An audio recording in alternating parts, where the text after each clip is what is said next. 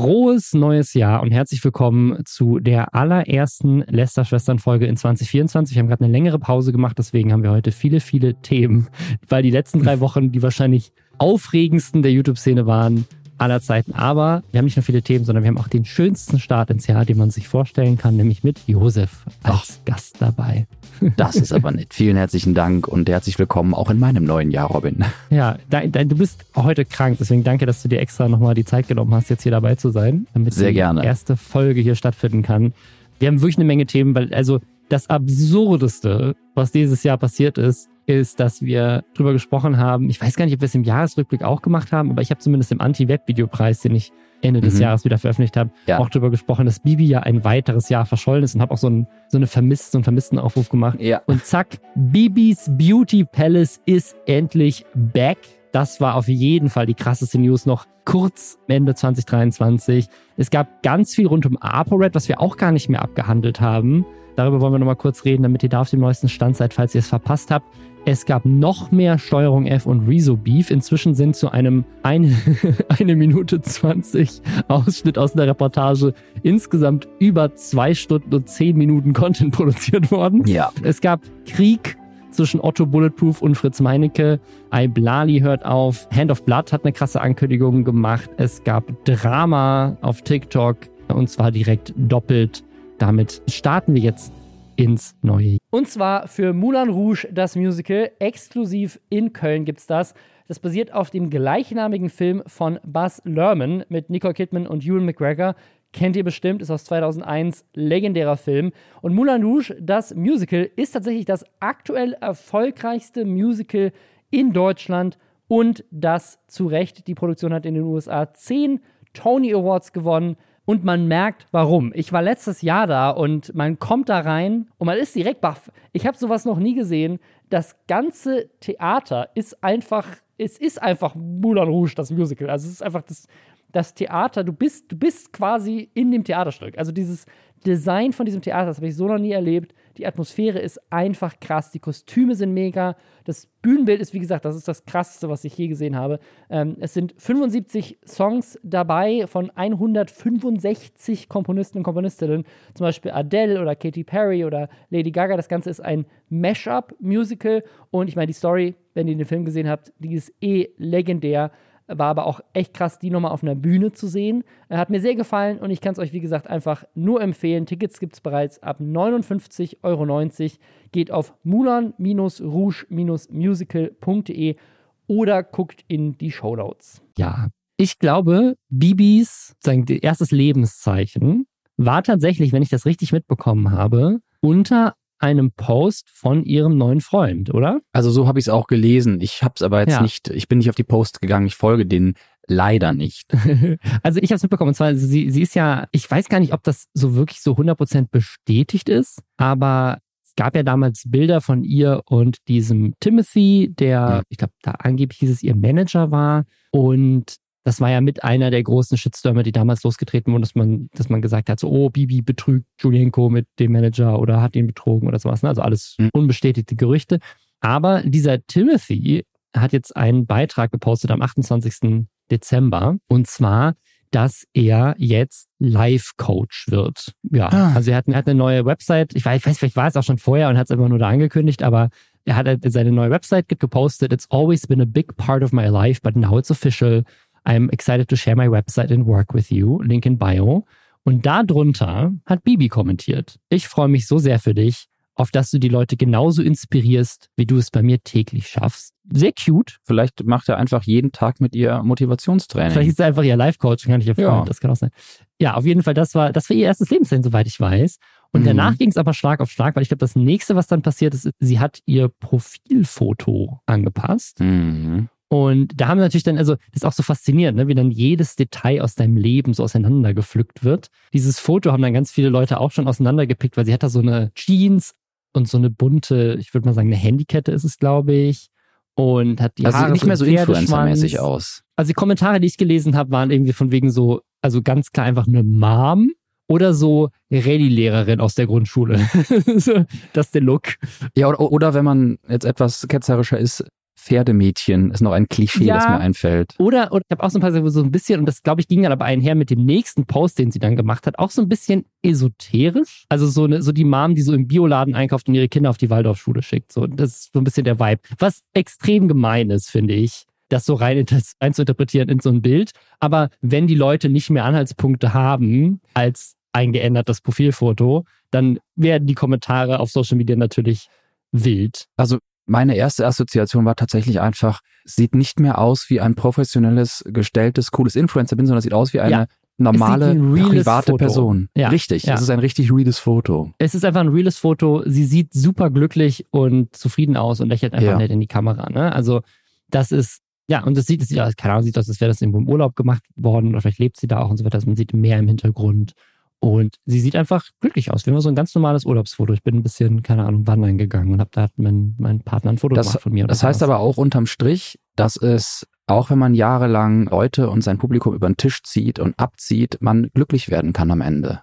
Also man kann bei sich wieder ankommen, weil man darf ja nicht vergessen, was die Frau über die Jahre alles gemacht hat. Was für ein, also so toll sie das als Geschäftsfrau aus wirtschaftlicher Sicht bestimmt macht, hat die ganz schön auf ihr Publikum abgezogen. Ja, ja, sie hat schon, die hat schon eine Menge Mist gebaut auch. Und diese Schein- oder Sheen-Placements mit dieser chinesischen Firma, also moralisch ja, ist das wirklich äh, eine Katastrophe. Deswegen möchte ich nur an der Stelle. Shein oder war das eine der davor? Es war auf jeden Fall irgendeine so weirde Modemarke, ja, ja. Deswegen möchte ich nur nicht zu sehr ins Loben abrutschen an der Stelle. Ja. Ist immer noch ja. die gleiche Person. Also vielleicht ja nicht, vielleicht kommt bald, vielleicht distanziert sie sich ja auch von den Dingen, die sie früher gemacht hat. Das wäre auch ganz spannend. Ist ja auch nie zu spät für sowas. Was sie auf jeden Fall gemacht hat, sie hat sehr, sehr viele ihrer alten Bilder gelöscht, insbesondere die mit Julienko, aber auch Bilder, die sie zuletzt gepostet hat am Ende der Trennung, diese so beim Friseur und so weiter, neue, neue mhm. Fotos.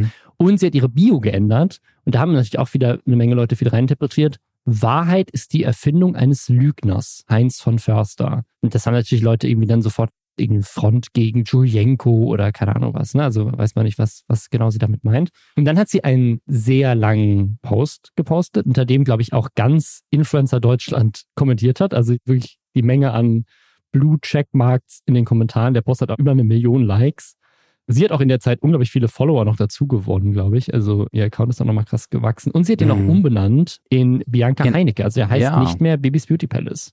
Aber hast du dieses Statement gelesen? Ich habe die von deinen Mitarbeitenden zusammengetragene Zusammenfassung gerne gelesen. Also ich habe es komplett gelesen. Mhm. Und also ich gehe jetzt so ein bisschen ketzerisch rein, würde ich mhm. sagen, mhm. weil wir sind, es ist ein neues Jahr, wir müssen ein bisschen lästern. Ich finde, es liest sich so ein bisschen, wo ich so auf so einer Kippe bin zwischen ey, ich freue mich voll für sie, weil, ne, wie du schon meintest, ne, gab auch eine Menge Mist, aber am Ende des Tages ist sie einfach ein Mensch. Sie verdient es auch, glücklich zu sein und Natürlich. Es ist auch einfach schwierig, in der Öffentlichkeit zu stehen, auch mit so einer Trennung, keine Ahnung, was bei ihr, du weißt ja nie, was bei Menschen los ist, so, ne? Und es wirkt einfach so, als hätte sie jetzt zwei Jahre eine Auszeit gebraucht und in der Zeit irgendwie zu sich gefunden. Das finde ich erstmal sehr schön. Jetzt kommt das Aber, so, das bisschen mhm. gemeinere Aber.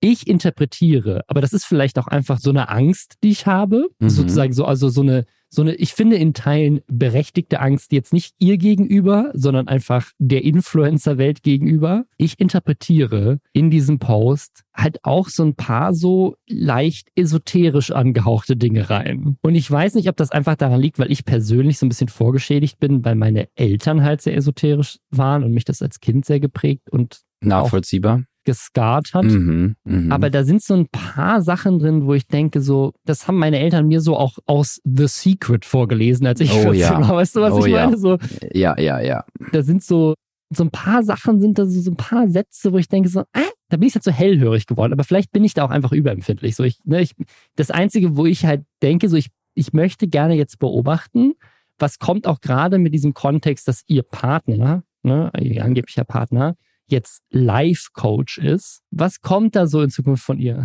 ja? Genau, an der Stelle möchte ich auch kurz erwähnen, dass Life-Coach kein geschützter Begriff ist. Jeder Mensch kann sich Life-Coach nennen. Der ja, Mensch ja. hat vermutlich keine psychologische Hintergrund. Das ist auch einfach ein sehr gefährlicher Begriff, muss man jetzt mal ehrlich sagen. Ja, ja auf jeden Fall. Ja, ja. Also das, das heißt jetzt nicht, dass jeder Life-Coach scheiße ist, aber ähm, kann auch viel Schaden angerichtet werden, auf jeden Fall. Ist übrigens ganz interessant, dass ein Kommentar unter diesem Post ist, Everyone loves a good comeback von Luke Mockridge. Luke Mockridge hat das kommentiert? Ja. Everyone loves a comeback. Entschuldigung, ohne good. Also, tja. Ich fand nur sehr spannend, dass ich diesen Post jetzt echt Schwierigkeiten habe, den gerade zu lesen, weil der so krass verpixelt ist. Das ist wahrscheinlich Instagram. Ja, ne? es ist Instagram, glaube ich. Das ist einfach weird runtergerendert. Aber ja, es, es, geht, es geht halt viel so um das Leben entschleunigen, auf das, das Wichtige zu konzentrieren, was jetzt an sich ja erstmal gar nichts Negatives ist. Ne? Unterm Strich wird spannend, was sie uns verkaufen wird. Aber genau, weil es, es gibt halt so Sätze wie, was ist Zeit? Und wie beeinflusst sie uns?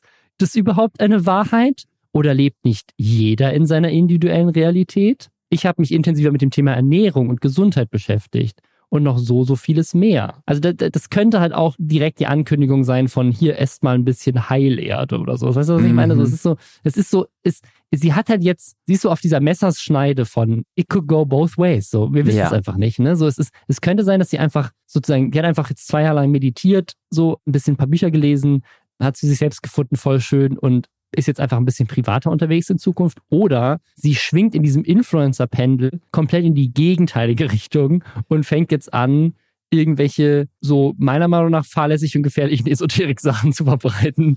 Das weiß ich ja. nicht. Aber es, es, ist so, weil wir halt so wenig wissen und es auch so vage gehalten ist und da so ein paar Sätze drin sind, ja, finde ich so, also so, ich bin einfach ein bisschen skeptisch. Aber vielleicht kann man mir das auch nachsehen, weil, wie gesagt, ich bin persönlich geschädigt und sie hat jetzt auch eine Vergangenheit, die nicht nur positiv ist. So. Das ist sehr nett ausgedrückt.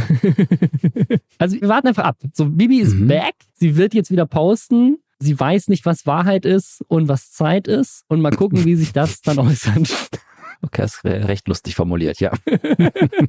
ja, also ich meine, ne, unterm Strich ist es doch wie bei allen, hoffen wir einfach, dass sie schöne und gute Dinge macht. Voll. Und ich glaube, also ich glaube, das, das lässt dann jetzt mal außen vor. Ich persönlich freue mich, dass sie wieder da ist. Also einfach nur, einfach nur, weil sie schon halt wirklich einfach komplett von der Bildfläche verschwunden ist und gar nichts dazu gesagt hat. Und gerade mit dem Kontext, wie Julienko sich heute präsentiert und wie auch diese ganze Trennungsgeschichte abgelaufen ist und wie Leute auf sie losgegangen sind, sozusagen mit dem ganzen Hintergrund finde ich, egal was sie gemacht hat, oder sie ist einfach ein Mensch und sie mhm. wurde scheiße behandelt vom Internet für etwas, ne, wo wir nicht wissen, ob sie was dafür kann. Ja, das Im stimmt. Rahmen dieser Trennung, was da hinter den Kulissen abgelaufen ist. Und das war schon scheiße und ich bin froh, dass sie wieder da ist und dass es ihr offensichtlich gut geht.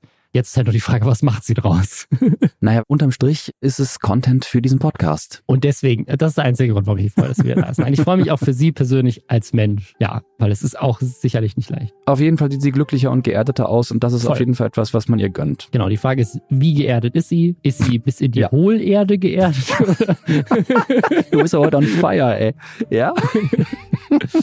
Ein weiteres Thema, was das Internet krass bewegt hat, während wir hier mal eine wohlverdiente Weihnachtspause gemacht haben, ist, und wir haben es ein bisschen angepackt schon in der Jahreszusammenfassung, weil es da zwischenzeitlich noch schon passiert ist. Und zwar hat Carina von PushArt ApoRed verklagt, und zwar über mehrere Jahre. Mhm. Das ist ein Fall, der eigentlich in 2016 schon passiert ist. 2020 wurde das dann ausgepackt. Jetzt Ende 2023 hat sie vom Gericht den Vollbeweis ausgestellt bekommen, nämlich zu ihrem MeToo-Fall. Ja. Sie gesagt hat, Arbeit hätte sie sexuell belästigt. Und ich hatte, ich hatte die Ausmaße von diesem Fall 2020 schon gar nicht mehr auf dem Schirm, wie krass das damals war. Ich meine, diese ganze mm. Mimi-Geschichte ist ja daraus entstanden, dass Mimi, mm. keine Ahnung, inzwischen halt elf Videos zu ApoRed gemacht hat. Unter anderem dadurch ja motiviert gewesen. Aber ApoRed hat selber auch 16 Stunden Videomaterial über diese Vorwürfe veröffentlicht damals. Es gab unglaublich viele Beleidigungen an sie. Sie hat auch nochmal in dieses Video, das ich jedem empfehlen kann, anzugucken. ist auch eine Stunde lang. Das ist heute so das große Motto der heutigen Folge. Jedes einzelne Video, über das wir heute reden, ist, glaube ich, eine Stunde lang. Mm, das stimmt. Die Vorbereitungszeit für diesen Podcast wird immer mehr eine Herausforderung, weil man stundenlange Videos gucken muss. Aber ja, das ist ein, also wirklich, wenn, wenn ihr eine Stunde habt, würde ich euch sehr empfehlen, dieses Carina-Video zu gucken. Einfach weil sie da sehr, finde ich, also sehr schön und sehr überlegt darauf eingeht, wie es ist, als Frau im Zentrum eines solchen Shitstorms zu stehen, mhm. wie es ist, als Frau mit sexueller Belästigung zu kämpfen zu haben und vor allem halt auch heutzutage mit der Art und Weise, wie das Internet dann damit umgeht. Hat da sehr schöne Beispiele drin, hat da sehr mhm. schöne Beweise auch drin hat auch ein paar lustige Sachen drin. Also ich finde, sie ist auch unglaublich unterhaltsam dabei, weil sie auch so ein paar Sachen, so Anekdoten erzählt, dass sie ja diese 16 Stunden Videomaterial von ihm auch gucken musste und auch für ihren Anwalt irgendwie transkribieren. Und eine Sache, die, über die ich noch nie nachgedacht habe, ApoRed ist halt zitierproof. Was also heißt du kannst, das? Ja, du kannst ApoRed nicht zitieren, weil mhm. der so viele Wörter benutzt, die es nicht gibt. Okay.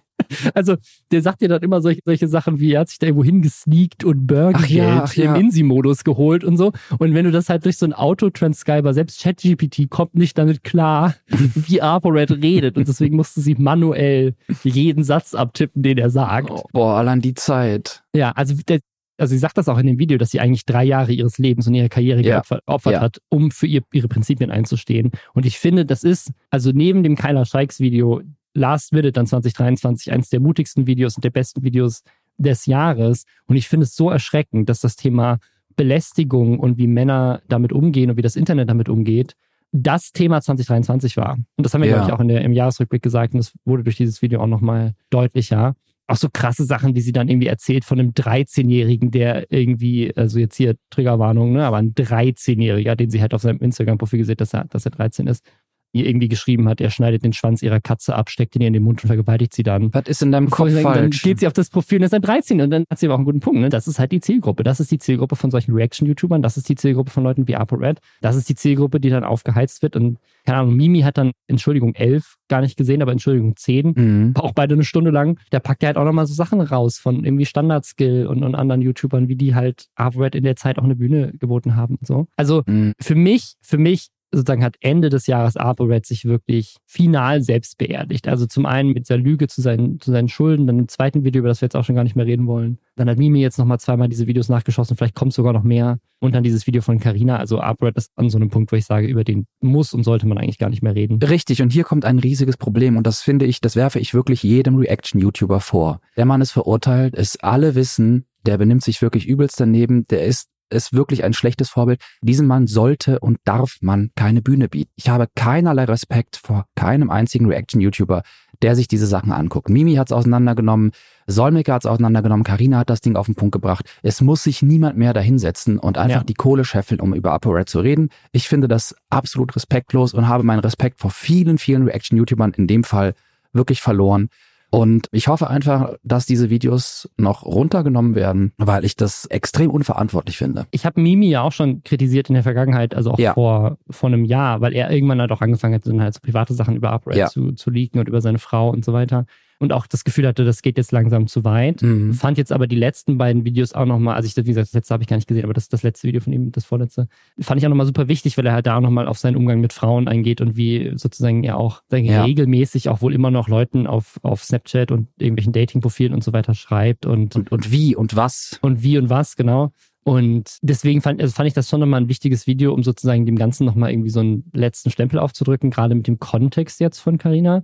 Aber ich bin trotzdem auch der Meinung, dass jetzt auch der Punkt ist, wo man, wo es nicht mehr braucht und wo auch Mimi vielleicht jetzt nicht unbedingt noch die zehn weiteren Entschuldigungen produzieren muss. Weiß ich nicht, ob er das plant, aber Genau, ich, ich, ich, ich glaube, es kommt noch eins.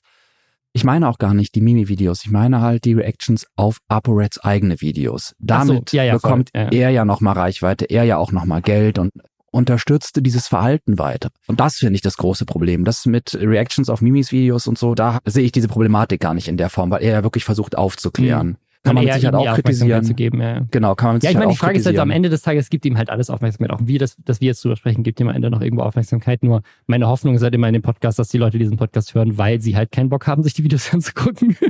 Ja, und das ist noch, noch einen Schritt weiter entfernt. Aber ich würde sagen, dass es sei denn, es passiert noch irgendwas krass Dramatisches, wo wir das Gefühl haben, okay, da müssen wir einfach drüber reden, weil sonst erfüllen wir unsere Erwartungshaltung nicht, die manche Leute an uns vielleicht haben. Würde ich auch sagen, ist ApoRed in diesem Podcast ab jetzt auch einfach kein Thema mehr. Finde ich gut. Ihr habt ja auch andere Leute bereits auf die Liste gesetzt, Ja, dass ihr nicht mehr drüber reden möchtet. Und das finde ich auch in bestimmten Dingen, in bestimmten Fällen gut. Und Ja. was mir gerade nochmal einfällt, ich weiß, ich wollte auch ein paar Reaction-YouTuber mal anschreiben, weil es gibt so ein, zwei, die so sehr für so ein positives Mindset stehen und für positive Verbreitung von Dingen und Besprechungen.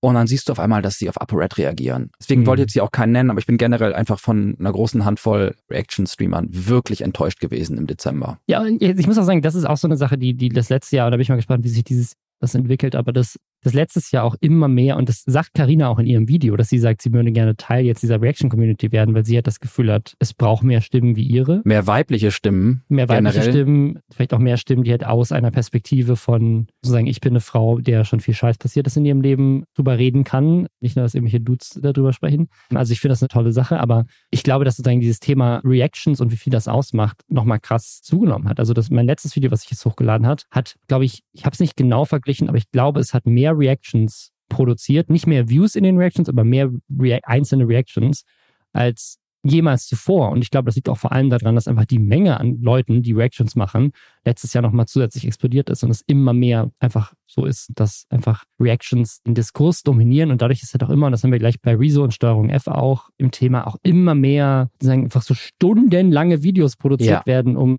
so, ne, ich will jetzt gar nicht drüber reden, ob diese Kritik jetzt gerechtfertigt ist oder nicht, sondern einfach nur, dass das der Status quo ist, in dem wir uns aktuell befinden und immer mehr befinden. Und ich habe das ja vor langer Zeit schon mal angeprangert, dass dieses Reaction-Ding sozusagen so viel Überhand genommen hat. Und ich finde, es passiert immer noch und immer mehr, dass das den Diskurs komplett beherrscht. Und Leute teilweise halt erst eine Reaction machen, dann die Reaction reuploaden, dann nochmal ein weiteres Video dazu machen, das zusammenfassen, dann gibt es eine Reaction auf die Reaction, dann gibt es ein Gegenstatement, dann gibt es, also ne, es ist einfach, es dreht sich, es, ne, es kommt jetzt bei Rezo gleich, es geht um eine Minute mhm. 20 und dann werden da zwei Stunden Content zu produziert und dann zu den zwei Stunden Content nochmal vier Stunden Reaction von einem einzelnen Reaction-Content-Creator. Ja. Das ist absurd einfach. Ich habe das im Dezember gesehen, einfach, dass teilweise von Reaction-YouTubern Videos hochgeladen wurden und die einfach so zwei Stunden 40 waren. Und ich halt dachte, wow, okay, ich, ich kann einfach, also ich habe die Zeit nicht, ich kann keine einzige dieser Reactions gucken, die mich teilweise ja, wirklich auch ja. interessiert haben, aber es war einfach, es ist vorbei. Da an der Stelle habe ich ja. einfach die Lebenszeit nicht übrig, obwohl ich das Interesse hätte, weil da ja oft auch Leute sind, die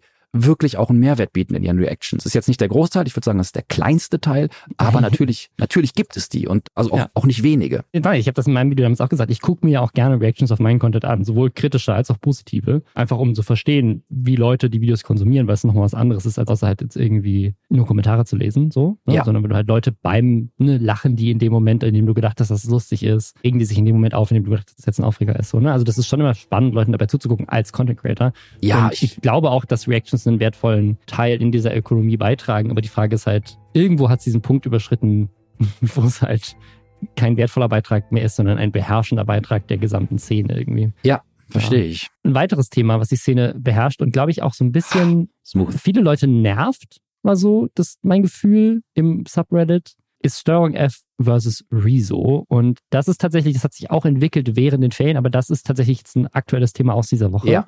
Rezo hat ein, also nur für die Leute, die es vielleicht nicht mehr ganz auf dem Schirm haben, ist jetzt noch länger her. Es gab ein Video von Steuerung F zu More Nutrition. Daraufhin hat Rezo Kritik geäußert an der Art und Weise, wie sie mit ihm kommuniziert haben, wie sie Fakten über ihn äh, veröffentlicht haben und wie sie Dinge seiner Meinung nach auch anders dargestellt haben, als sie, als sie sind oder so Cherry-Picking-mäßig so Fakten rausgesucht haben mhm. und hat darauf ein, ich glaube, 30-minütiges, ein bisschen über 30 Minuten Video gemacht, wo er halt viele dieser Punkte auseinander nimmt. Ich habe damals versucht, so ein bisschen zu vermitteln, weil ich fand, dass manche von diesen Punkten man jetzt nicht zwingend auf Boshaftigkeit zu dem Zeitpunkt runterbrechen konnte, sondern dass da eher Sachen dabei waren, wo ich gedacht so, ey, vielleicht haben die einfach schlecht miteinander geredet und das kann im öffentlich-rechtlichen Rundfunk schon mal vorkommen, dass Leute das nicht miteinander so. reden, die miteinander reden müssen, so.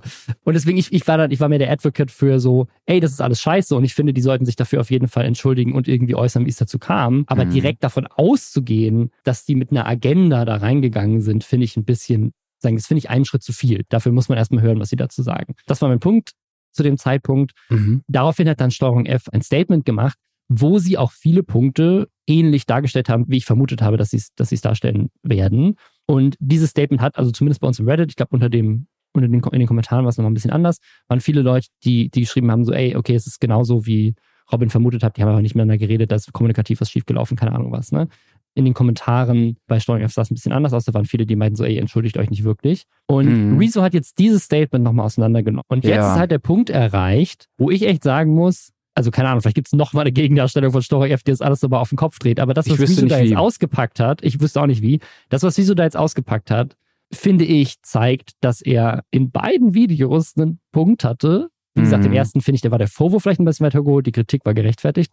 Aber ich finde, sie haben sich halt echt jetzt selber so ein bisschen ein eigenes Grab geschaufelt mit diesem Video, weil sie in dem Video ihm echt viel Futter gegeben haben für meiner Meinung nach echt berechtigte Kritik. Wie ja. gesagt, das ist eine einseitige Darstellung, aber wieso hat er halt auch Sprachnachrichten mit drin, er hat E-Mails mit drin, er hat Sachen mit drin, die er vorher zurückgehalten hat, die jetzt nochmal offenlegen, wie es eigentlich war. Ich meine, das Video ist über eine Stunde lang und in so ein paar Punkte bin ich auch so der Meinung, okay, das, das macht dann immer ein neues großes Fass aus, so wie irgendwie die Theo Strattmann-Sache, die da auch immer thematisiert wird. So ist der jetzt reich oder superreich? Haben sie das im Video suggeriert oder haben sie auf dem Thumbnail suggeriert, dass er super reich ist, aber im Beitrag sagen sie nicht so. Es geht so um Details. Es geht halt um sauberen Journalismus, ne? Genau, es geht um sauberen Journalismus, aber ich finde sozusagen, das sind, das sind, das sind so Punkte, wo man noch sagen kann, so für sich alleine ist es ein Punkt, wo man sagt, okay, da, da muss man auf jeden Fall sauberer arbeiten und sauber recherchieren.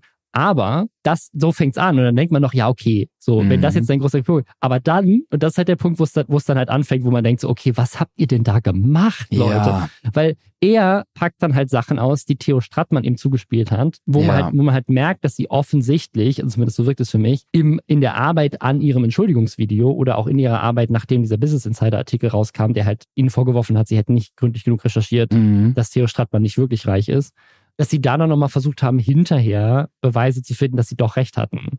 Und das sieht halt einfach nicht geil aus, weil selbst wenn sie die vorher gehabt hätten, hinterher nochmal zu gehen und zu sagen so, ey, hast du eigentlich noch mehr Beweise für uns? Das, und wenn das dann rauskommt, das, das ist halt einfach dumm. Das ist halt das, halt einfach nicht gut. Das geht nicht. Du kennst dich ja auch im öffentlich-rechtlichen Rundfunk ein bisschen aus. Ich bin ja auch schon seit boah, zehn Jahren dabei, da ich regelmäßig für den öffentlichen Rundfunk arbeite, ob es jetzt WDR, ja. ARD, ZDF oder auch Funk ist.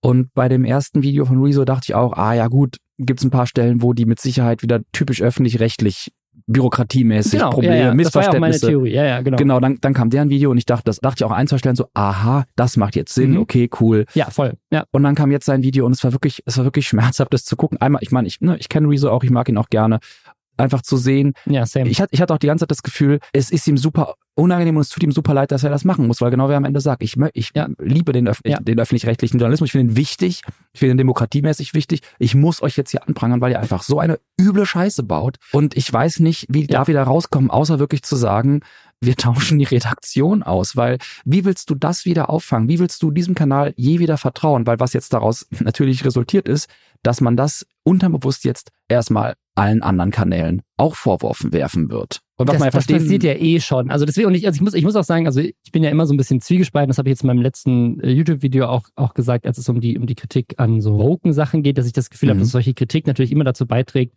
dass die falschen Leute mehr Argumentationspunkte bekommen. Das heißt aber nicht, dass man nicht genau deswegen auch gute Kritik äußern muss, die halt genau zeigt, hey, das sind die Standards, an die wir uns eigentlich halten und auch eigentlich halten sollten, um halt zu zeigen, siehst du, der öffentlich-rechtliche Rundfunk ist nicht so und Medien sind nicht so. Denn wenn was falsch läuft, dann wird auch daran gearbeitet, dass diese Fehler aufgearbeitet werden. Und ja. ich finde sozusagen, im ersten Video hat er das ja auch schon gemacht, in dem Video auch, ich finde so besser hätte man es nicht machen müssen, weil die Kritik war mit dem Ganzen, was da jetzt rausgekommen ist, schon wichtig. Und ich verstehe auch aus dem persönlichen Standpunkt von ihm heraus, warum ihm das persönlich wichtig ist, das zu ja. äußern und richtig zu stellen. Weil einfach das, sagen, dass, wenn man, also wenn, wenn einem das passiert, man schon selber auch so ein bisschen, glaube ich, den Glauben verliert. Weil das, wir haben ja jetzt gerade einen Punkt angesprochen, ne? es kommen ja noch so viele mehr. Also, ja. was ist als nächstes passiert? Er hat ihnen tatsächlich eine Anfrage-Mail geschickt mit Fragen, damit sie reagieren können, weil das ein Punkt war, den sie kritisiert haben in ihrem Video.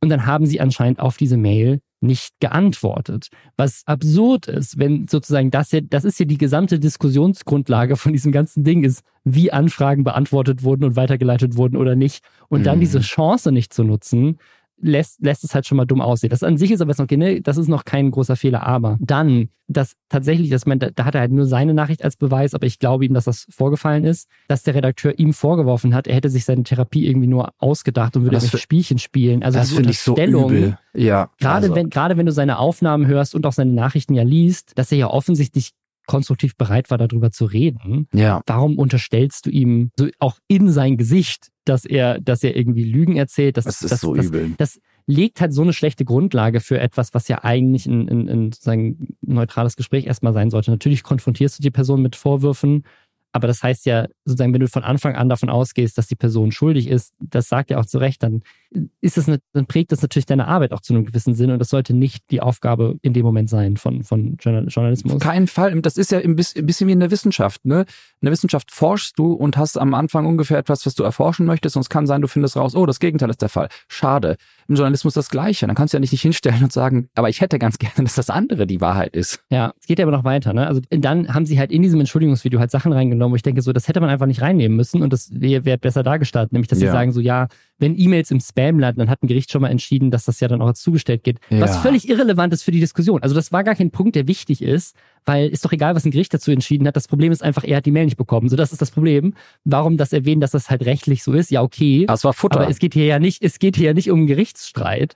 Das Ding ist, das ist noch ein legitimes Argument, was man machen kann wenn es aber dann natürlich nicht gegenteilige geben würde, die halt auch genau das Gegenteil darstellen, was wohl auch anscheinend in ihrer Quelle drin stand, sie aber halt in dem Video weggelassen haben. Das ist wieder schlechter Journalismus. Also das ist einfach schlechte Arbeit. Das, das Ding ist halt, also das ist auch meiner Meinung nach jetzt alle, alles für sich allein genommen, ist jedes Ding davon ein Fehler, der jemandem mal passieren kann. Mhm. Aber in einem Video wo es darum geht, sich zu verteidigen, dass du irgendwelche Fakten gecherrypickt hast, dann Fakten zu cherrypicken, dass da niemandem auffällt und sagt so, yo Leute, nee, warum streichen wir diesen Punkt nicht einfach raus? Das, das ist halt so dumm, weil es jetzt am Ende halt zu Recht mehr Futter gibt, dafür diese Kritik sozusagen zu äußern und sie halt wirklich einfach nicht gut dastehen lässt. An einem Punkt, wo ich als jemand, der ein riesiger Verfechter von Rundfunk ist, ja, in jeder auch. dieser Streits bisher gesagt habe, ich fühle mich jetzt voll zwischen den Stühlen, fühle ich auch immer noch aber sozusagen, mhm. weil ich mhm. das Gefühl habe, ich mag Rezo persönlich sehr, ich mag seine ja. Arbeit sehr. Ja. Ich finde auch die Kooperation mit Moore scheiße, aber sozusagen das, das ja. sagt nichts über ihn als, als Mensch oder Person oder seine Arbeit aus. Das ist halt eine Sache, die ich jetzt auch an ihm kritisieren würde. Aber dadurch, dass er sich jetzt von denen jetzt getrennt hat, hat er zumindest jetzt am Ende auch einen Schlussstrich gezogen. Ich finde auch ganz viele Videos, das sagt der Rezo auch selber von Steuerung F, ganz, ganz toll. Ich schätze die als, als Kollegen, Kolleginnen. Großer ähm, Fan von, von Gunnar Kupp persönlich zum Beispiel. Natürlich, auf jeden Fall. Auch jemand, den ich sehr mag. Viele andere, die arbeiten, kenne ich auch gar nicht persönlich, den kenne ich. Aber so dass es ist halt trotzdem einfach super schade. Aber ich bin jetzt auch an dem Punkt, wo ich sage, Leute, was ist das? Warum ist das passiert? Das ist echt nicht so geil. Weil ich selber, also ich, ne, ich bin ja auch ein Freund davon, mich dann auch selber dafür zu, zu kritisieren. Ich habe ja selber auch den Punkt, als wir drüber gesprochen haben, im Podcast mit reingenommen, dass ein Kritikpunkt war ja auch, dass sie im Funk-Podcast gesagt haben, ich hätte gerne mit ihm gesprochen. So, so, so habe ich es zumindest verstanden. Sagt sie es dann auch, dass sie persönlich nicht mit ihm gesprochen hat. Aber jetzt hat halt wie so offengelegt, ja, das war aber nie Thema. Und mhm. die Art und Weise, wie sie es formuliert hat in dem, in dem Podcast, klingt es halt auch nicht so, als würde es jetzt um sie persönlich gehen, sondern um die gesamte Redaktion. Und die hat halt doch mit ihm gesprochen. Und das sind halt so, auch das ist ein Fehler, der mal passieren kann, aber dann in dem Entschuldigungsvideo da nicht transparent darauf einzugehen, was natürlich wieder die Tür öffnet für weitere Kritik, ist so wieder sowas, wo ich sage, das ist doch, das ist wie, wie blöd ist das denn bitte gelaufen? Dann, es gibt so andere Punkte, wo ich sagen würde, ja, okay, keine Ahnung, also zum Beispiel, dass sie dieses Safety First mit der Suklarose. Ich bin da immer noch auf der Seite von Steuerung F, dass ich sage, ja, okay, auch wenn es andere Studien gibt, wenn es Anzeichen dafür gibt und eine öffentliche Institution dafür warnt, das zu machen, dann ist es doch wichtiger zu sagen, yo, bis es ganz geklärt ist, wäre es vielleicht einfach vorsichtiger sein. So, mhm. da dann noch mit reinzunehmen, ja, aber es gibt auch Studien, die sagen, es könnte nicht so sein. Das ist eine Info, die hätte man mit reinbringen können, auf jeden Fall. Aber es ist nicht die wichtigere Info in dem Moment, finde ich immer noch. Also das ist so der eine Punkt, wo ich wieso widersprechen würde. Aber in allen anderen Punkten, so Hintergrundgespräch definieren. Rezo definiert es dann tatsächlich richtig, mhm. dass er belegen kann, dass er mehrfach gesagt hat, dass man ihn zitieren darf und sie dann andere Gespräche oder E-Mails zitieren von seinem Management, aber oder nicht zitieren und seine schon. Also da gibt es auch wieder Widersprüche in ihrer eigenen. Und, und das, das finde ich super, super schwierig, weil dieses zweite Video eine Sache total deutlich macht und das finde ich so schlimm dass die grundlegende Art, journalistisch zu arbeiten, offenbar, also so Definition von Hintergrundgespräch zum Beispiel, dass die offenbar bei Steuerung F nicht richtig definiert ist oder dass die nicht richtig wissen. Ja. Ich weiß es nicht. Ich kann es auch gar nicht sagen. Doch, die wissen, die wissen das sicherlich. Und das ist halt, das ist halt. Aber warum Punkt. Also machen also, sie das? Ja, das ist nämlich genau das Ding. Also das ist, das ist halt, das ist halt der Punkt, wo ich halt wirklich sage, da wird's, da ist dieses Entschuldigungsvideo halt einfach echt fahrlässig, weil sozusagen du kannst mir nicht erzählen, dass Journalisten im NDR nicht wissen, was unter zwei, unter drei heißt. So, dass das, das wissen die 100 mhm. Prozent. So, die wissen das. Und dann zu sagen, okay, es war ein Hintergrundgespräch, ist ja noch okay. Aber wenn Rezo dann beweisen kann, dass in diesem Hintergrundgespräch mehrfach gesagt wurde, ihr dürft das zitieren, ihr dürft das zitieren, ihr dürft das zusammenfassend zitieren, dann ist ja klar, was für ein Hintergrundgespräch es war. Mhm. Und also das kann irgendwo noch verstehen, dass man sagt, so, ey, zu unserer eigenen Absicherung hätten wir gerne noch eine schriftliche Bestätigung von dir, dass du das Zitat für uns so freigibst. Passiert ganz oft, klar. Genau, also das, das ist okay, aber dann, dann darfst du halt nicht so, dann, also ne, dann, dann musst du das halt auch besser erklären, als zu sagen, es ist ein Hintergrundgespräch. Weißt du, was ich meine? Also es ist so, da sind so viele Dinge, wo ich sage, so, okay, in der, in einzelnen Punkten sieht es noch so aus, wie, okay, war eine Misskommunikation. Aber jetzt mit dem zweiten Video auch nochmal in seiner Gesamtheit ist es halt so, ne, weil selbst, also selbst auch die Misskommunikation finde ich, dass man die hätte kritisieren dürfen und sollen. Weil die, auch Kommunikation muss gut laufen im Journalismus. Mhm. Aber das ist noch so ein Punkt, wo man sagt, okay, das ist dann, da kannst du denen jetzt nicht unterstellen, die hätten das irgendwie bewusst oder wirklich grob fahrlässig gemacht, sondern es ist halt einfach scheiße passiert und das passiert halt mal. Aber jetzt in der Gesamtheit, auch mit dem zweiten Video, muss man einfach sagen, so, ey, also ich weiß leider nicht, wie ich das, so ist ja auch nicht meine Aufgabe, aber sozusagen in meiner, in meiner Rolle als jemand, der sich so Scheidungskind zwischen den Stühlen fühlt, weil ich beide Seiten mag, kann ich das einfach nicht mehr verteidigen und möchte ich es auch nicht mehr verteidigen, weil ich einfach nicht verstehen kann, wie das passieren kann. Und ich, ich verstehe auch ein bisschen nicht, wie das diesem Team passieren kann, weil es gibt im Funkkosmos ja sehr, sehr viele Formate, die extern produziert werden, also die gar nicht zwangsläufig im wirklich öffentlich-rechtlichen Mantel. Genau, das sind eigentlich die wenigsten, die wenigsten, die, die direkt produziert werden. Also ich glaube, Steuerung F ist eins davon, Reporter genau. ist eins davon. Also viele, viele im WDR, ich glaube im Bayerischen Rundfunk sind es auch viele, so die Frage, so zum Beispiel. Aber ich glaube, so es ist auch immer so Rundfunkanstaltmäßig. Ich glaube zum Beispiel, der SWR zum Beispiel gibt, glaube ich, alles raus. So, genau, und, sind dann, so unterschiedlich und dann sind es externe Firmen, die das produzieren, externe Produktionsfirmen, die eventuell noch einen Redakteur oder mit Sicherheit einen Redakteur im öffentlich-rechtlichen Sitzen haben, die das Video final abnehmen und da geht's online. Aber da guckt halt einer einmal drauf und das Team außen macht es. Aber hier ist es ja wirklich so, ja, im ja. Mantel des öffentlich-rechtlichen Rundfunks, des NDRs, also gerade da muss die journalistische Sorgfaltspflicht doch so hoch sein, viel, viel höher sein. Ja. Ja, und also es, es, geht, es geht mir auch gar nicht um die journalistische Sorgfaltspflicht per se. Also das ist, das ist natürlich das Allerwichtigste. So. Aber ich finde, allein handwerklich in einem Entschuldigungsvideo, oder was Entschuldigungs, aber ein Statement zur Anschuldigung oder, oder einem Vorwurf, dann selben Fehler zu machen, für die du ursprünglich mehr. kritisiert wurdest. Also, oder mehr Fehler sogar zu machen, als für die du ursprünglich kritisiert wurdest. Das ist halt einfach, wo du denkst, okay, das macht, also das, das hätte man doch wissen müssen, dass es das schlimmer macht. Dann wäre es doch besser gewesen, gar keine Antwort zu machen. Weil, also das Lustigste an dem ganzen Ding finde ich, dass einer der Hauptvorwürfe von Rezo war, dass die Anfrage mit zu wenig Frist geschickt wurde und, und er nicht genug Zeit hatte. Und dann stellen sie für das Entschuldigungsvideo eine Frist am Freitagabend ja. um 22 Uhr für ein Video, was am Wochenende online geht. Wie kann denn das passieren? Das kenne ich übrigens nur aus so ganz dreckigen Anwaltsdingern. Also wo so Anwälte Freitagabends noch so sowas rausschicken und die Frist bis Montag früh setzen, dass man nicht rechtzeitig widersprechen kann. Ich habe Anwalt im Freundeskreis, der manchmal davon spricht, dass das seine Kollegen machen. Das ist so richtig dirty. Ja. Aber im Journalismus habe ich das noch nie erlebt. Dass, also dann willst du ja dass die Person sich nicht meldet. Generell Sachen am Freitag rausschicken, das, das machst du im PR-Bereich, wenn du willst, dass niemand mehr darüber berichtet, ja. halt, weil alle schon im Feierabend sind. Aber das machst du doch nicht, wenn du willst, dass jemand antwortet. Ich hatte noch einen Gedanken dazu, und zwar Steuerung F haut ja fast jede Woche ein Video raus. Und ja. ich kenne es aus dem öffentlich-rechtlichen halt auch in diesem Tagesgeschäft, dass so etwas wie so ein Statement und so ein, so ein Beef oder so eine Auseinandersetzung, dass oft dann nicht die Zeit dafür da ist, weil der Betrieb muss ja weiterlaufen. Mhm. Und ich glaube, das ist wahrscheinlich ein großer Grund dafür, dass das so schiefgelaufen ist, ist aber in keiner Weise eine Entschuldigung. Dann Entschuldigung. verschiebt dein Statement dann, dann um ein halbes genau, Jahr. Voll, ja, ja. Also ich glaube, ich glaube, das ist, das ist halt der Punkt. Es gab ja jetzt, also sie haben sich ja schon Zeit gelassen mit dem Statement sozusagen. Ne? Jeder, mhm. jedes, jedes typische YouTube-Beef, da hätte direkt am nächsten Tag jemand irgendwas ja, hochgeladen, was ist nach einer Woche vorbei gewesen wäre. So, ne? ja. Oder dauert elf Monate, das gibt's auch. Aber die, also die, ich kann es mir halt einfach nicht erklären, weil es sozusagen auf der einen Seite steht sozusagen dieser, dieser Vorwurf des, des, der journalistischen Unsauberkeit. Und das ist sozusagen, das ist natürlich ein ganz, ganz schwieriger Vorwurf, gerade bei einer öffentlich-rechtlichen Redaktion. Das muss aufgearbeitet werden. Aber mhm. auf der anderen Seite steht einfach so der Punkt, wo ich denke, so, das ist halt einfach dumm, etwas zu machen, wo halt jeder, der von außen drauf guckt, sagt, okay, wenn ihr das so macht und das kommt in irgendeiner Form raus, dann zerstört ihr euch doch gerade noch viel mehr. Also das ist, das ist doch, das, das kann ich halt nicht nachvollziehen. Also ich kann nicht nachvollziehen, wie das passiert, weil das hätte doch irgendjemandem auffallen müssen, dass man sagt so, hey, vielleicht sollten wir die Anfrage nicht am Freitag um 22 Uhr schicken. Vielleicht mhm. sollten wir nicht unterschiedlich zitieren. Vielleicht sollten wir nicht Anfragen an Theo Strattmann nochmal rausschicken, nachdem die voraus sind, weil dann, wenn das rauskommt, dann sind wir komplett unten durch. Weißt du, was ich meine? Also es sind so, das eine ist die schwerwiegende Vorwurf, äh, Vorwurf, der einfach gar nicht geht und da muss man gar nicht drüber diskutieren. Der andere ist der Punkt, wo ich denke so, hä? Ja, warum? warum? Wie kann das sein? So, also, das macht gar keinen Sinn. Dem Kanal hat es ordentlich geschadet. Ne? Der hat ja äh, gut an Abonnenten verloren, beziehungsweise das Wachstum ist ganz krass eingebrochen. Also ich weiß nicht, wie viel sie ja, verloren haben. Schade, es schadet halt allen. Und das ist, glaube ich, ja. das, was sie sagen. So, ne, so, am Ende des Tages fällt es auch indirekt irgendwo auf mich zurück, ne? Weil dann kommen wieder Leute und sagen so, du bist doch hier bei Funk und beim öffentlich-rechtlichen Rundfunk. Und ich meine so, ja, aber so, ne? Deswegen, also ich, ich schätze die alle so, das sind auch, das sind sicherlich auch alles nur Menschen, die irgendwie, irgendwie Fehler machen. Ich hoffe, dass es nochmal besser aufgearbeitet wird. Ich hoffe aber sozusagen, wie gesagt, ne, ich weiß, ne, also man weiß es halt nicht, ne? Also am Ende des Tages ist es jetzt Rezos Ding, aber wie du schon meintest und wie ich ja auch eben schon meinte, ich weiß halt nicht, wie man das noch retten will, weil ja, nichts, also beim ersten Video war ich noch so, dass ich dachte so, ey, so Benefit of the Doubt, so. Beim zweiten Video mit den Sachen, die Rezo da jetzt reingeschnitten hat, denke ich so, ich weiß nicht, wie man das noch anders darstellen möchte, als es von ihm jetzt dargelegt wurde. So, was ist das Missverständnis, was da 30 Mal hintereinander passiert ist, dass das in irgendeiner Form erklären kann?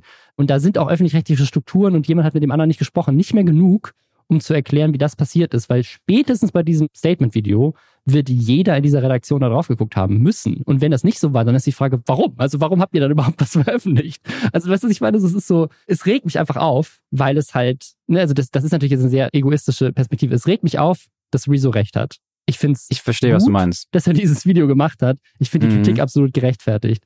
Und deswegen, ich möchte, ich möchte das nicht, möchte das nicht diskreditieren, aber als, als jemand, der sozusagen mit diesem System auch zu tun hat, in Teilen dafür arbeitet und es für unglaublich wichtig für unsere Demokratie hält, ja, finde ich es ja. einfach richtig schade, dass er recht hat. Und genau das finde ich auch. Es ist ein so ein wichtiges demokratisches Werkzeug und da, deshalb dürfen diesem Werkzeug, wenn es Fehler passieren, müssen die aufgearbeitet werden und es darf halt nicht in der Form. Also das ist einfach so schädlich für alle.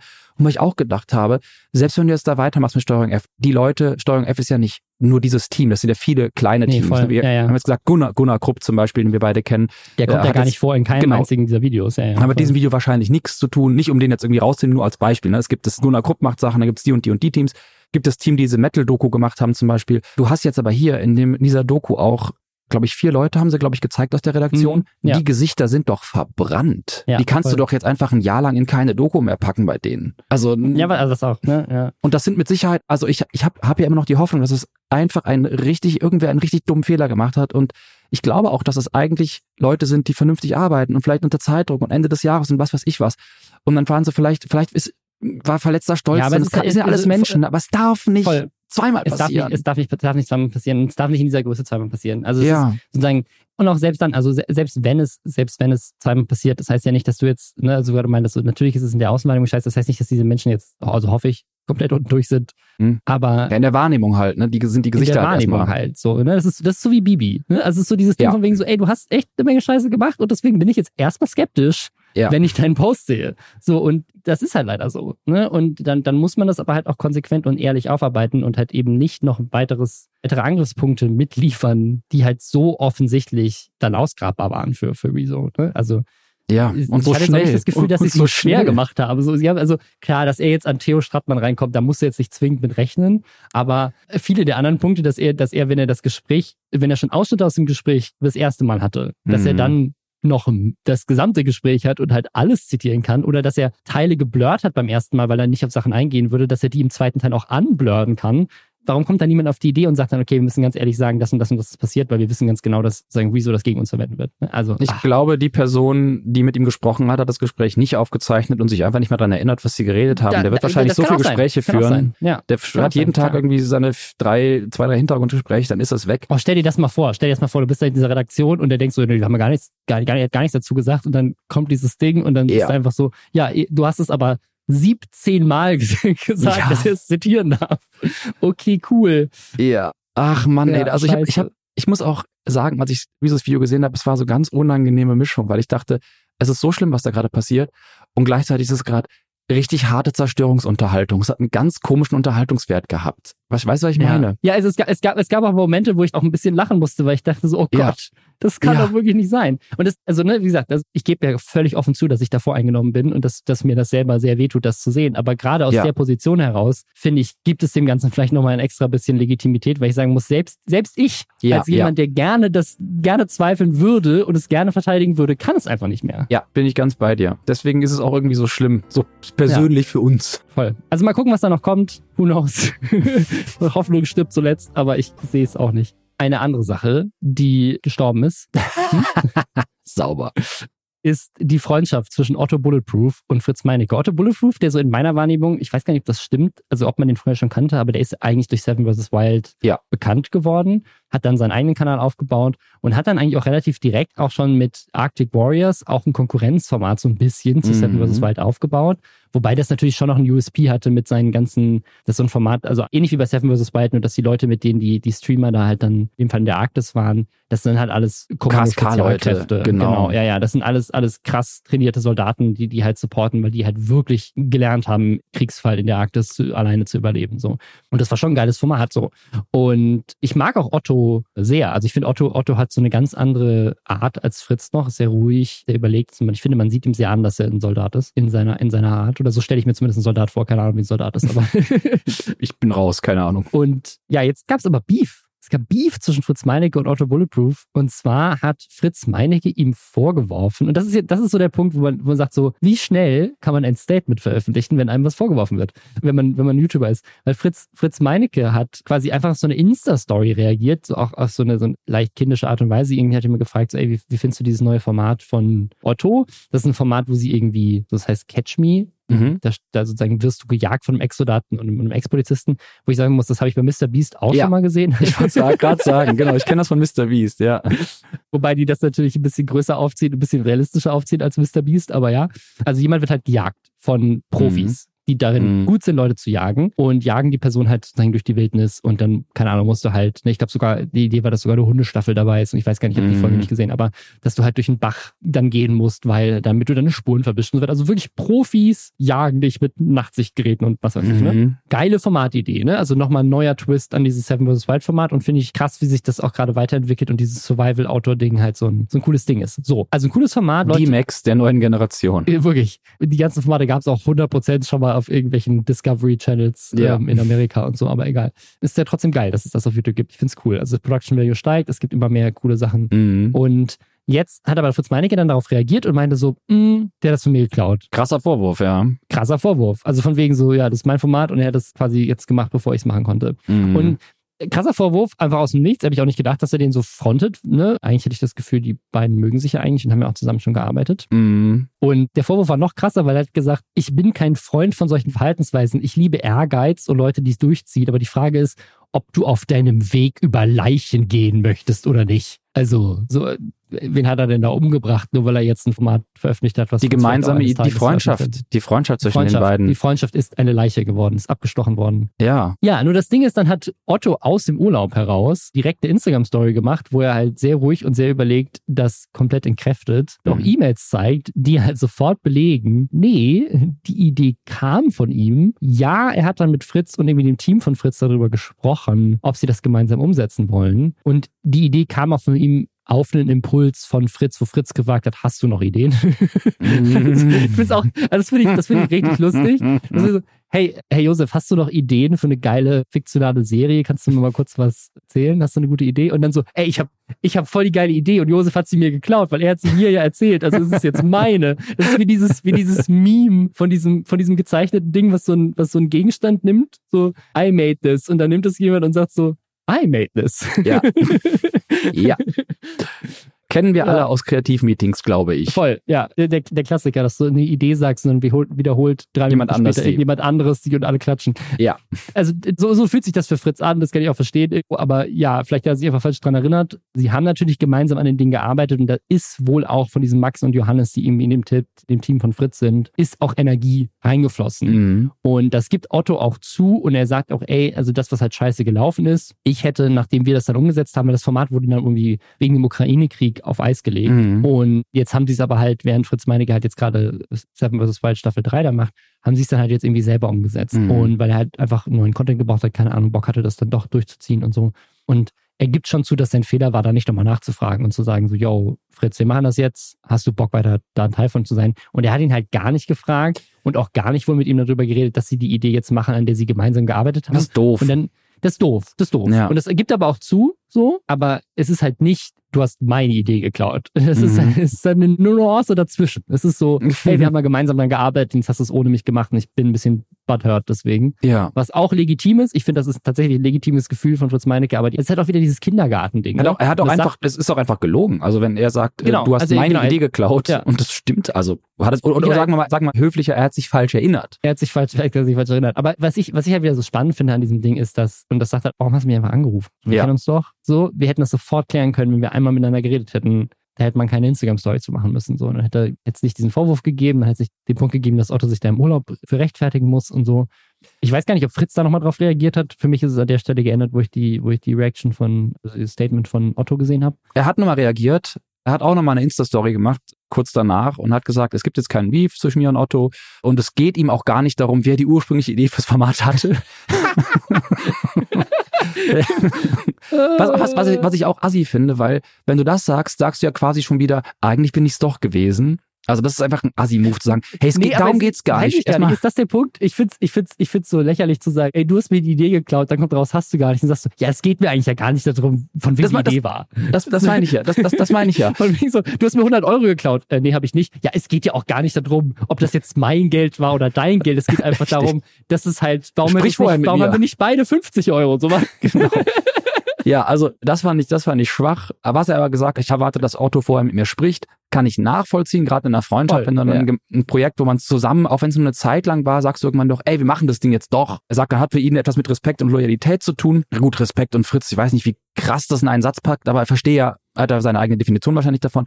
Und für ihn ist das Thema abgeschlossen. Und dann hat er noch geendet mit so einem sehr pathetischen Satz, Social Media soll ein Ort der Freude, Inspiration, Unterhaltung und Kreativität sein. Ja, das war dann sein Statement dazu. Aber ich fand einem wirklich am wichtigsten, es geht nicht darauf, wer die ursprüngliche Idee hat. Das ist sehr schön. Ja. Weißt du, wer, wer auch eine ganz originelle Idee hatte? Meinst du Al etwa? Blali. Ja. Genau, Vic. Alligator 1024.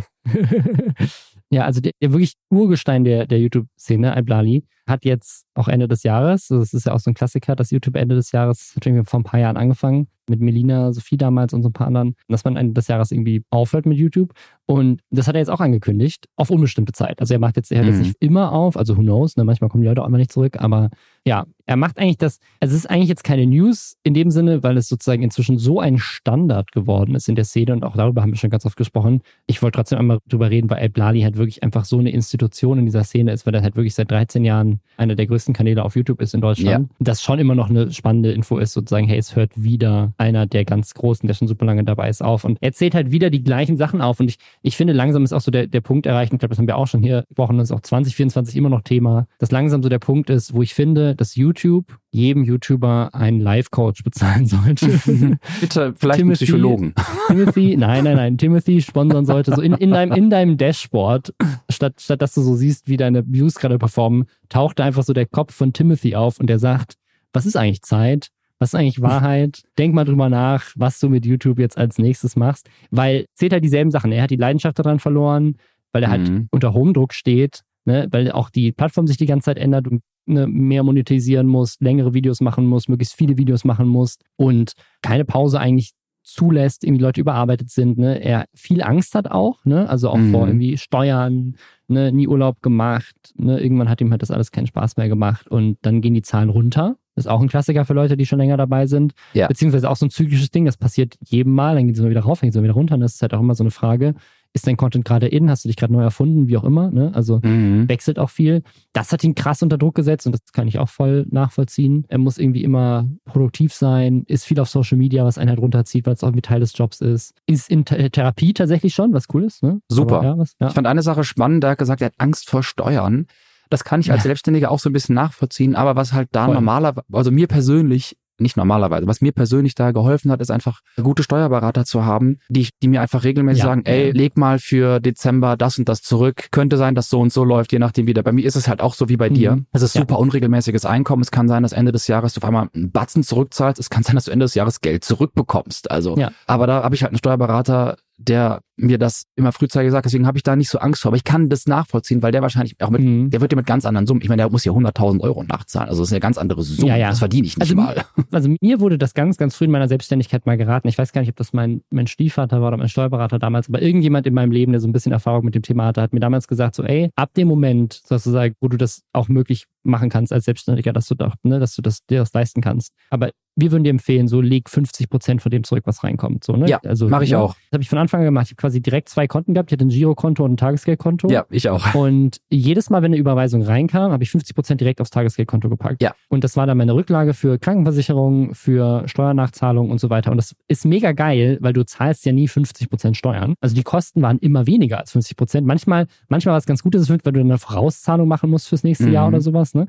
Aber das Geile war dann immer, dass es halt bei mir, ich habe Steuern, für mich waren Steuern immer positiv besetzt, weil bei mir war es immer so, aber es ist natürlich aus einer sehr privilegierten Position, weil ich es mir auch leisten konnte, 50 Prozent zurückzulegen mhm. davon. Das lag halt einfach rum dann. Aber ich war immer in der Position, ich Steuern zahlen musste, hieß das immer, okay, ich zahle nur 35 Prozent Steuern oder so von dem, was ich eigentlich eingenommen habe. Die 15 Prozent ist jetzt mein Bonus. Also ich habe eigentlich immer nur Geld dadurch zurückbekommen, weil ah. ich immer mehr zurückgelegt habe, als ich sozusagen für die Steuern brauche. Das heißt, ich war immer safe, ich hatte nie Angst davor und es war auch immer klar, Steuern sind eigentlich was Geiles, weil dann kriege ich quasi immer Geld zurück. Okay, das ist ein gutes Mindset. Ne? Ganz so smart habe ich nicht gemacht, aber ich habe das auch mit den 50 Prozent gemacht. Mach bis heute sowas, also dass ich, ich lebe ja, lebe sehr günstig, aber ich finde das auf jeden Fall super hilfreich.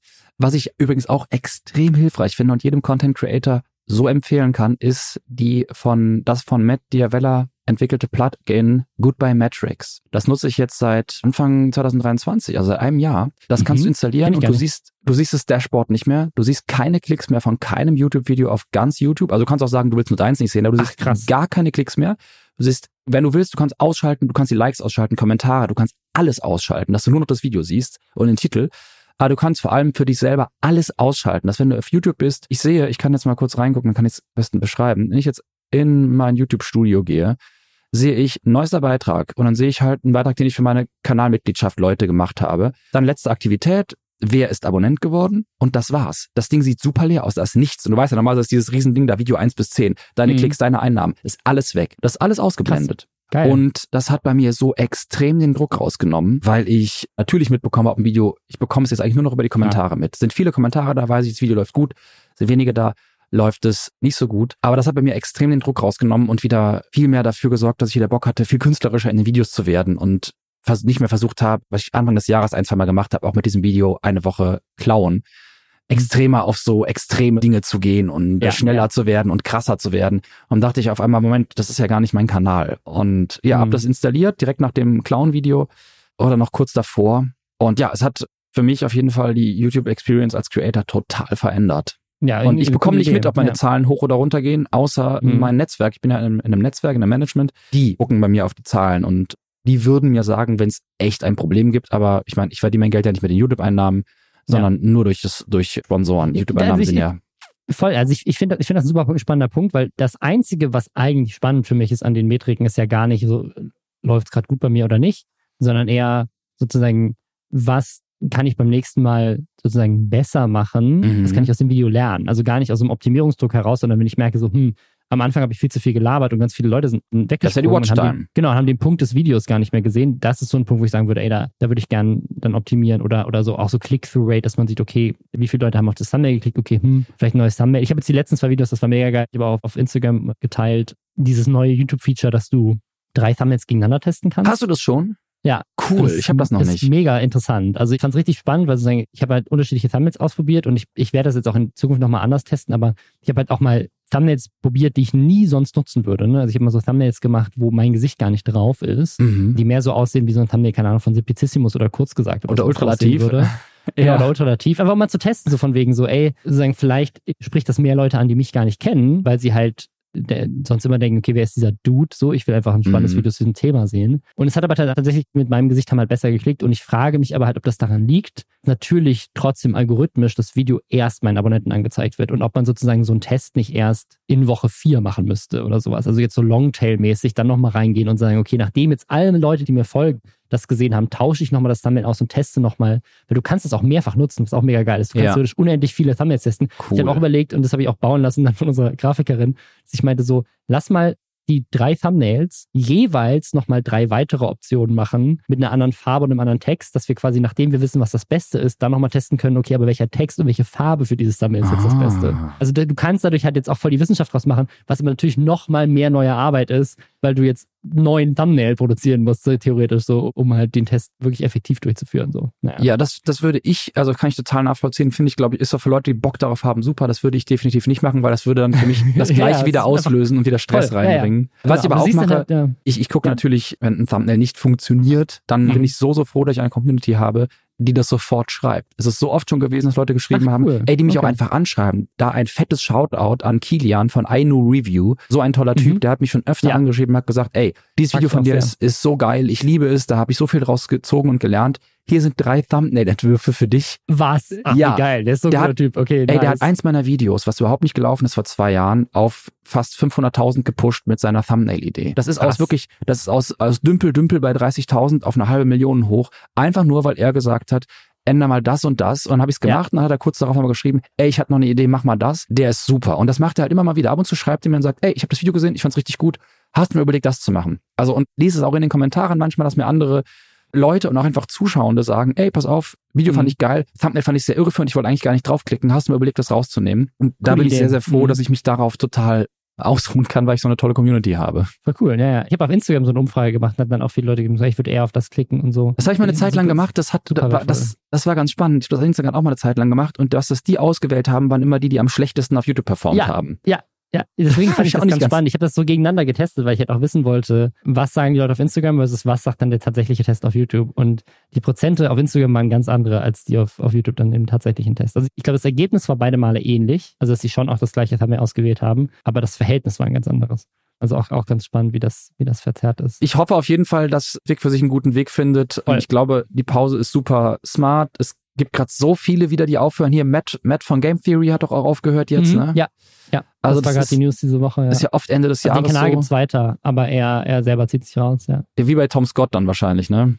Wo einfach der Genau, aber Presenter. Tom, Tom Scott tatsächlich, glaube ich, da macht er, glaube ich, auch gar nichts mehr. Also ich glaube, der Kanal macht er ab und zu nochmal was, aber ich glaube, der Kanal Ach von Tom so. Scott das wird wirklich komplett beerdigt. So, er macht noch anderen Content auf anderen Plattformen, aber auch so ein bisschen wie Scott ich, bei, wie bei dicht. Ultralativ. Genau, ja. Das ist echt krass, ne? Wie Ende des Jahres immer die Leute merken, ich brauche eine Pause. Also ich- ist ja gut, dass sie es merken. Und ich finde es so, so Mhm. gut, dass Vic auch sagt, hey, ich gehe in Therapie, ich gehe diese Baustellen an, weil, Ja. das kann ich nicht oft genug sagen, jeder Mensch und am allermeisten die, die glauben, sie brauchen keine Therapie, werden so unfassbar davon profitieren. Also das, ich weiß, es ist ein großes Problem, einen Therapieplatz zu finden. Das ist nicht einfach. Deswegen ist es ja eigentlich so, du entscheidest dich und kriegst sofort einen Platz. Aber ich kann es nur jedem empfehlen, sich darum zu kümmern, auch wenn man das Gefühl hat, man, man hat nichts. Ihr werdet nicht glauben, was ihr alles findet und wie krass euer Leben davon profitiert, diese Dinge aufzuräumen. Mhm. Ganz persönlicher Tipp vom Life-Coach Changeman.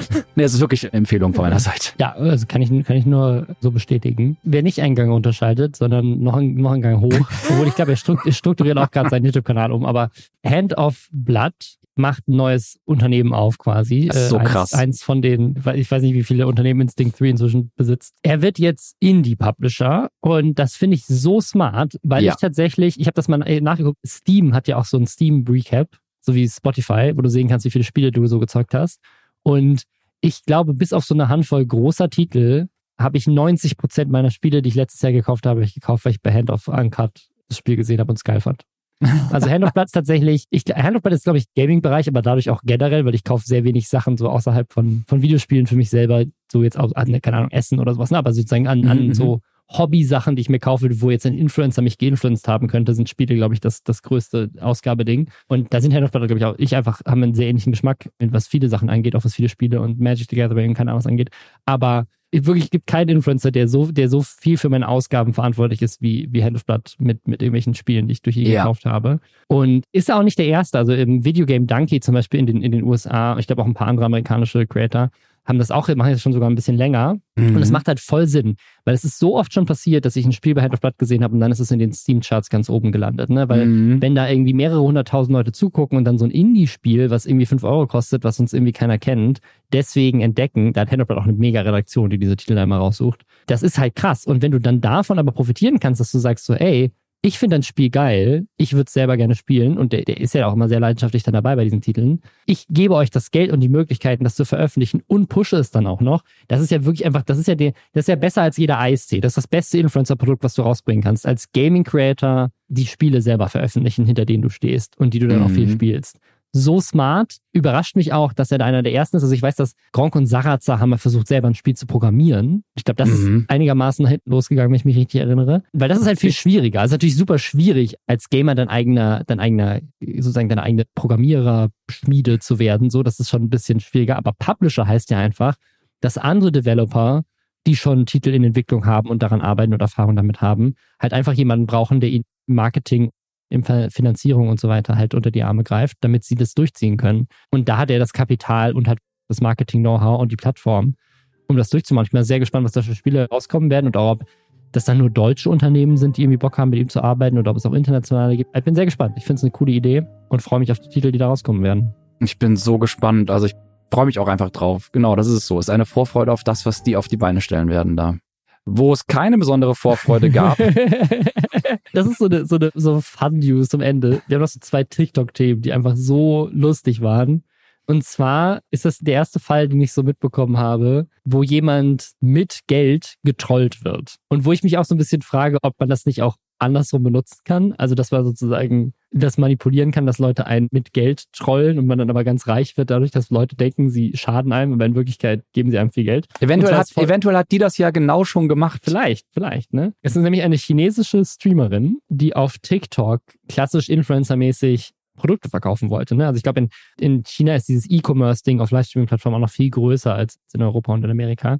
Die wollte so, so Fake Eyelashes, ne, so, so, so Wimpern halt verkaufen. Mhm. Und hatte da sogar irgendwie drei An Assistentinnen dabei, die sie da supporten, die irgendwie geil in Szene zu setzen in diesem Livestream, mit Leute das kaufen. So. Mhm. Es gibt aber bei TikTok ja so AR-Donations. Also wenn du sozusagen was spendest, dann kannst du ja dieses klassische Ice Cream so gut, njam njam, NPC-TikTok-Ding. Aber es gibt halt auch solche, solche Donations, die dann dafür sorgen, dass du, dass irgendwas sozusagen so ein AR-Filter angewendet wird. Und unter anderem halt zum Beispiel einen, der dann halt eine Sonnenbrille auf dein Gesicht drauf trackt. Mhm. Und jetzt wollte sie natürlich diese Fake-Wimpern demonstrieren. Und was haben dann lustige Trolls auf TikTok gemacht? Die haben sich dann lauter Sonnenbrillen gekauft, die ihr dann auf ihr Gesicht gelegt wurden. Das heißt, niemand konnte die Wimpern sehen, weil sie die ganze Zeit eine digitale Sonnenbrille vor ihren Augen hatten.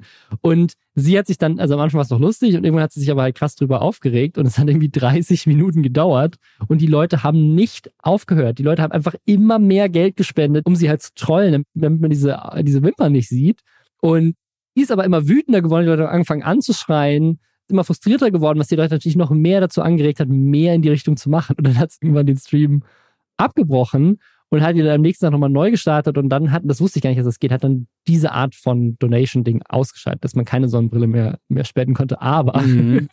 es gibt halt noch einen Brautschleier, der ebenfalls das Gesicht verdeckt, halt auf eine andere Art und Weise. Und dann ist das gleiche nochmal passiert.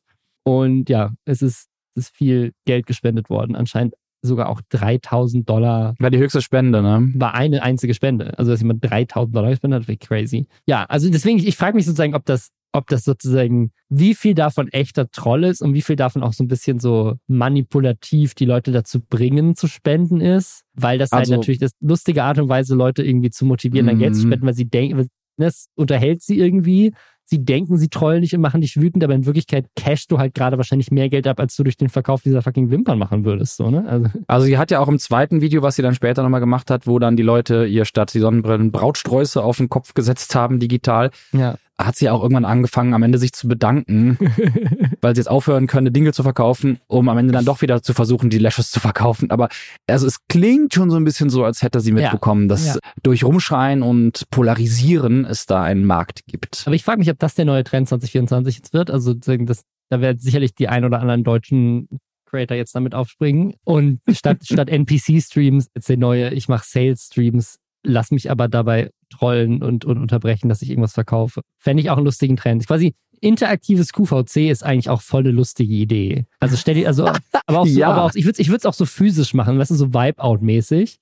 Also jemand muss die ganze Zeit irgendwie so ein Produkt verkaufen, aber währenddessen können halt Leute Geld dafür spenden, dass halt irgendwie so ein fetter roter Gummiball ins Bild fliegt und die Person einfach umhaut. Seven versus Und da muss die AI. aber weit, da muss die, muss die weiterverkaufen. So, das das wäre einfach richtig lustig. ja, finde ich gut. Sieben Leute verkaufen sieben Gegenstände und das Publikum kann KI reinschicken. und irgendjemand stirbt fast dabei, weil er vom Publikum so krass getrollt wird. Das ist, wie, das ist wie auf dem Jahrmarkt diese Dinger, wo du so Ball werfen musst und wenn du ins Ziel triffst, fällt die Person ins Wasser. Ah, das kenne ich nur aus Comics. Ja, das gibt's auch in echt, glaube ich. Aber ah, du warst mal in Amerika, da ist es vielleicht Ja, ich habe das auch auf, ich habe das sicherlich auf dem deutschen Jahrmarkt schon mal gesehen, aber Okay. das in der Form, also die Art und Weise, dass Leute halt Geld ausgeben, weil sie so ein bisschen Schadenfreude empfinden. Das ist der neue Trend auf TikTok 2024. Es Jetzt ist ist- zuerst gehört. Sehr gut möglich. Wo Leute auch gerade auf TikTok viel Schadenfreude empfehlen. Das ist so der, das ist so das Highlight des letzten Monats für mich, den ich über die Feiertage so mitbekommen habe. Und das ist Cruise Talk. Mhm. Und das ist auch wieder so eine seltsam dystopische Welt, in der wir leben. Weil das wäre früher auf YouTube, glaube ich, nicht passiert. Aber in Amerika gibt es gerade eine Kreuzfahrt, die neun Monate lang alle sieben Kontinente anfährt. Und es war ursprünglich so, dass auch jeder, der da mitfahren wollte, komplett diese neun Monate kaufen musste. Also du konntest nicht sagen, so ich will jetzt nur irgendwie Amerika und dann Europa haben oder so. Nee, du musstest halt wirklich sagen, ich committe mich dafür, neun Monate auf dem Kreuzfahrtschiff zu leben. Und, und dafür zu bezahlen ordentlich. Das Und ist ja richtig teuer. Ja, also du musst ja dein Leben, also du musst keinen Job haben, A, B, keine Wohnung oder sowas, keine, keine Tiere, keine Familie, nichts, um das du dich kümmern musst. Und es kostet halt irgendwie 120.000 Dollar. Also crazy. Obwohl, wenn das all-inclusive ist und die Reise dabei, muss ich sagen, wenn du dafür deine Wohnung komplett aufgibst und dir nichts mehr an Essen kaufen musst, dann ist es gar nicht so teuer, wie man denken würde. Also zumindest am unteren Ende. 50.000 so dafür, dass, dass, dass du komplett sozusagen in einem Hotel einklebst, wo sich Leute um alles kümmern, ist es, ist es, es ist immer noch eine Menge viel Geld, die man so upfront haben muss, aber es ist nicht so viel, wie ich gedacht hätte, das ist, wenn man drüber nachdenkt, dass man irgendwie ein ganzes Jahr lang in einem Hotel lebt, quasi, voll all-inclusive. Ich, ich gebe keine 50.000 im Jahr für Essen und Wohnung aus, aber kann man so sehen? Ja, also natürlich, natürlich jetzt nicht selber, aber wenn du es so vergleichst mit Urlaub, eine Woche Urlaub in einem neun Monate Urlaub. Hotel. In neun Monate Urlaub. Also, weißt, weißt du, eine Woche im All-Inclusive Hotel kostet schon irgendwie ein paar tausend Euro. Aber warte, warte, ich kann, ich kann das ausrechnen. Ich war gerade tatsächlich beruflich eine Woche in Helsinki und wenn ich das jetzt hochrechne, wie teuer das war. Vier und, oh, krass. Du hast exakt recht. 54.000 Euro würde es mich kosten, ja. wenn ich neun Monate Urlaub machen würde. Ja, wenn ich, nee, wenn ich ja. zwölf Monate lang diese Helsinki-Reise mache. Ah ja, stimmt, Monate, neun Monate sind es. Neun Monate, das ist ein bisschen weniger dann, ne? Ja. ja Aber dafür bist du auch auf sieben Kontinenten und verschmutzt die Erde massiv. Also ja, das ist ein Riesen, also dieses, ich, ich meine, du kennst ja meine Haltung zu Kreuzfahrten. Das wollte ich jetzt nicht ja, nochmal auspacken, aber ich nee. verachte zutiefst das Konzept und Menschen, die das machen, weil es einfach, also das muss wirklich nicht sein. Das Interessante ist aber jetzt, dass diese Leute, die das machen, halt auch nicht aufhören können, das zu teilen, dass sie es machen. Und heutzutage passiert es halt auf TikTok.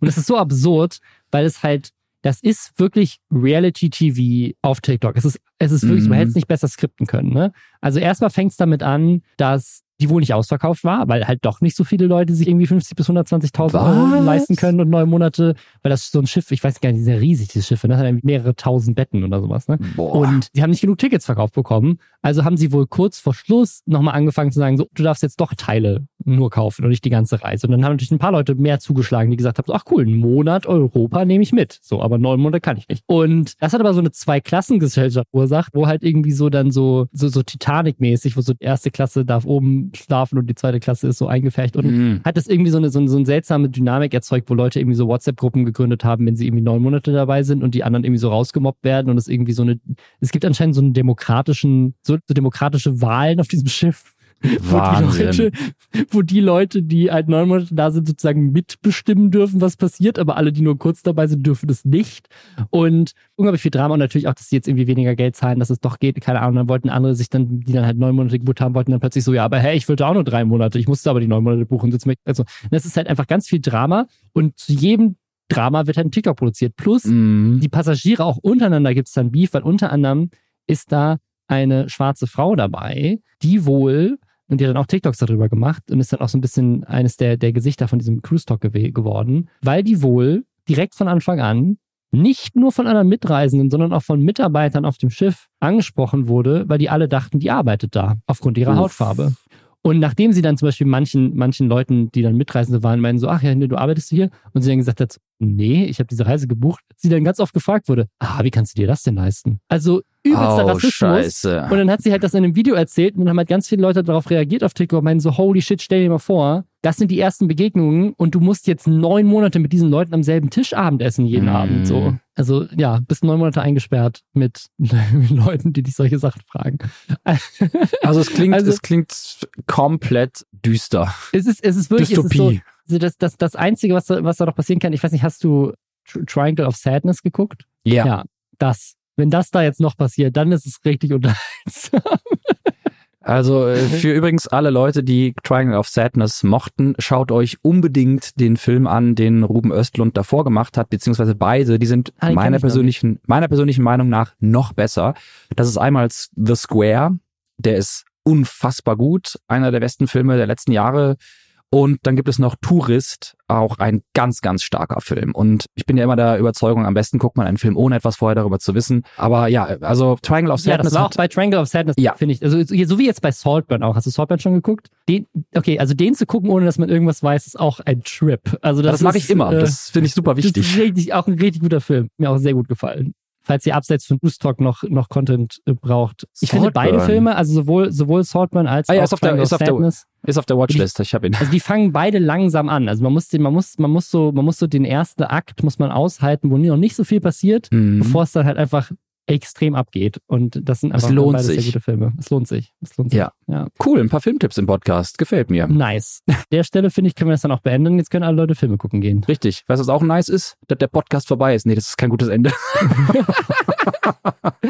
ja, jetzt kann Josef, der hier sich wirklich aufgeopfert hat, äh, völlig krank sich hier reingesetzt hat, als einzigen einzigen Stu an diesem Tag diesen Podcast durchzieht. Deswegen beenden wir den jetzt, das ist wirklich nice, dann kannst du dich nämlich wieder hinlegen und dich hoffentlich auskurieren und schaut alle bei Josef vorbei, wenn ihr noch mehr coole Filme gucken wollt. Der macht nämlich, der macht nämlich kein YouTube, Josef macht richtige Filme. Ich mache richtige Filme und ich kann mein nächstes Experiment spoilern, beziehungsweise ist schon durch, aber das Video dazu kommt am 29.01. und ich habe eine sehr, sehr lange Zeit zu allem Ja gesagt. Und das ist etwas, was wirklich dein Leben komplett auf den Kopf stellt. Krass. Ist es wie dieser Film mit äh, hier? Jim Carrey. Mit Jim Carrey. Ja. Yes, man. Yes, man. Ja. Ich bin gespannt, ob dir ähnliche Dinge passiert sind. Ist auch Es- jemanden, es, keine Ahnung, geheiratet äh, oder keine Ahnung.